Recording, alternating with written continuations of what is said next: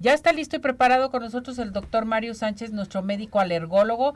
Listo con nosotros. ¿Cómo está, doctor? Feliz año. Contentísimo, Ceci. Aquí en un nuevo año, Ceci. Ya un nuevo año, gracias a Dios. Me acaban de preguntar, ¿usted es nuevo en el programa? y les digo, yo ya soy parte de la, de la decoración. ya tiene muchos años con nosotros. ¿Cuántos años tiene con nosotros ya en este programa? Yo creo que ya este año son ocho. Ocho años, ¿verdad? ¿Cómo, sí. ¿Cómo han pasado los años, ¿Cómo han pasado los años? Qué barbaridad. Yo sí me envejezco, tú no. No, no, no, no, tú no. Tú eres Dorian Gray. ah, bueno, muy bien. Decrételo, doctor, decrételo, por favor, para, para estar bien con nuestro público, tanto de la, de la radio, de la televisión, de nuestras redes sociales y de todo. Oiga, doctor, vamos a hablar hoy acerca de las alergias por el frío. Yo he visto que mucha gente trae alergias.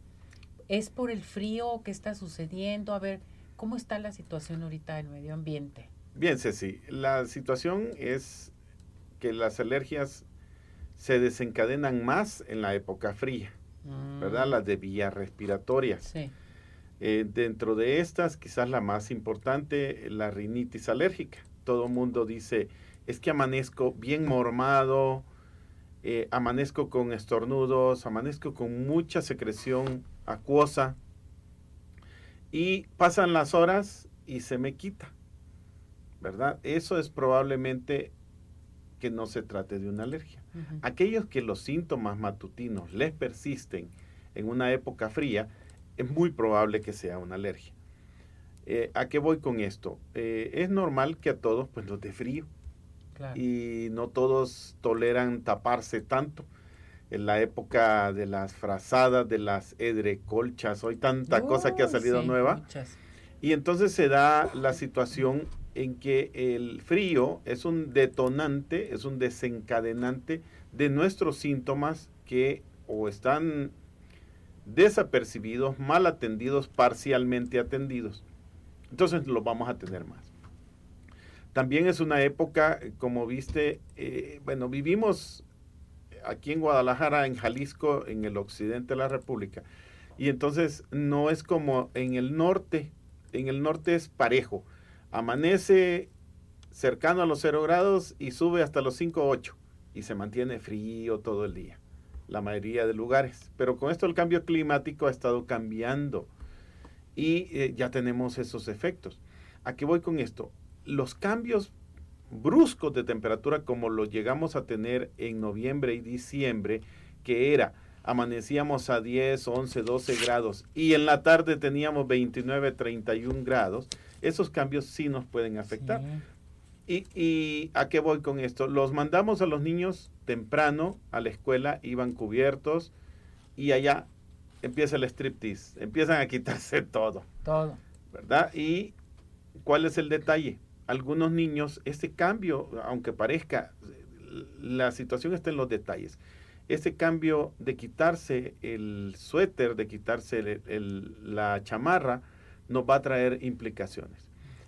También tenemos la rinoconjuntivitis, muy frecuente en esta época, y la hiperreactividad bronquial. Esta hiperreactividad bronquial forma parte de un complejo llamado asma. En el asma vamos a tener tos, vamos a tener falta de aire y vamos a tener una eh, respiración que llamamos disnea o falta de aire. Algunas personas pueden también tener dolor en el tórax. ¿Qué es esto también, Ceci? Muchos se congestionan durante la madrugada y empiezan a respirar por la boca.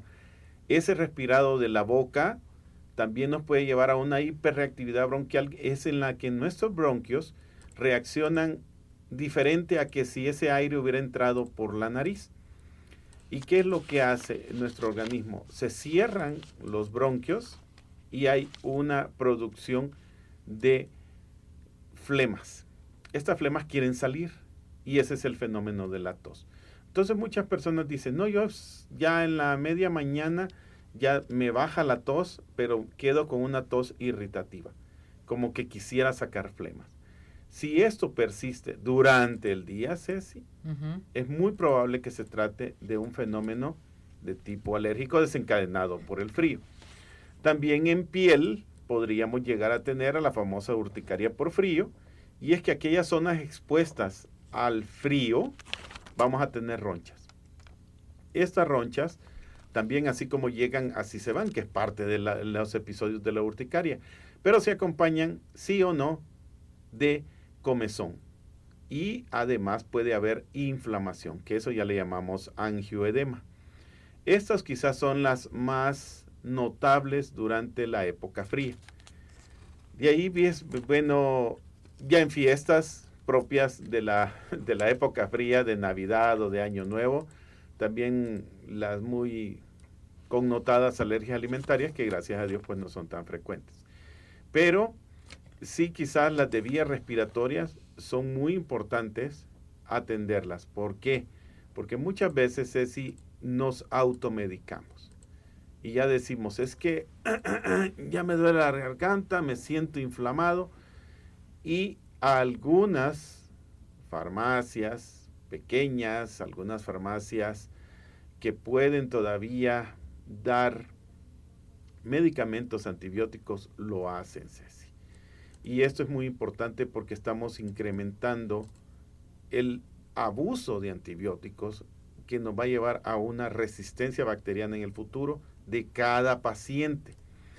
Esto es también muy importante porque eh, muchos pacientes dicen, no es que tengo malestar, van a un dispensario o una farmacia y dicen, es que me duele la garganta y ¡pum! antibióticos. Sí, nos automedicamos inmediatamente. Y de repente yo he encontrado pacientes mayores con hipertensión arterial que les dan antigripales. Y los ah, antigripales hay que tener mucho cuidado porque tienen un vasoconstrictor, usualmente fenilefrina, y ese puede subirles la frecuencia cardíaca.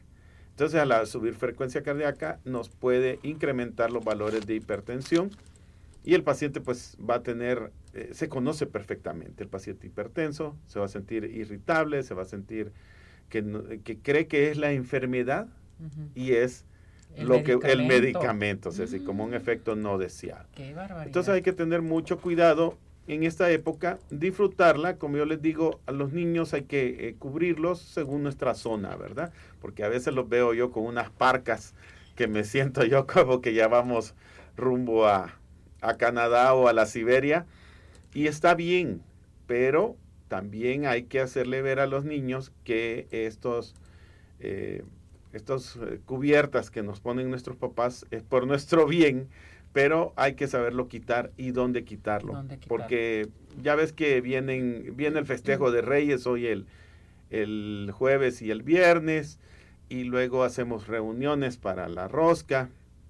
Entonces, también las eh, alergias en esta época por frío van a predisponer que nos reunamos más, o sea, que estemos más dentro de un ambiente más calientito, ¿verdad? Entonces ya no hacemos reuniones en el patio, sino que las hacemos más adentro de las casas. Y sabemos que eh, la influenza, hablamos de la influenza el año pasado, de cómo se prevenía, invitamos a que se vacunaran contra la influenza. Hoy es el momento de que nuestros anticuerpos saquen sus mejores galas y combatan a la influenza. Y pues la noticia que todos los días leemos, que cada vez muta más el COVID, tal vez ya no de forma mortal, pero... Ahí anda. Eh, ahí anda. En todas partes, doctor. Y a mí me lo ¿Por qué me entero? Porque mis propios pacientes, doctor, salimos positivos. ¿Qué va a pasar con la vacuna de inmunoterapia? Pues la vacuna de inmunoterapia se suspende aproximadamente de 10 a 14 días, porque es, eh, aunque no, se, no tenga tantos síntomas, o sea, asintomática gracias a, las, a la vacunación efectiva que se llevó a cabo, pero aún así, Ceci, el organismo resiente. O sea, hay un trabajo de nuestros anticuerpos increíble, aunque tú digas, es que me dio solo como moquitos y me lo tomé porque mi hijo mayor salió positivo, que de esos tengo muchos casos, ¿no? O sea, es que él pasó con los suegros y cuando regresó a, casa, ¡pum!, que se sintió mal y le dije, ¿sabes qué? Tómate una prueba y la prueba sale positiva. Entonces, hay miles y miles de historias y nos toca a los médicos pues escucharlas, tratar de comprenderlas y darles un lugar importante en la prevención. Exactamente. Doctor, ¿dónde lo podemos encontrar?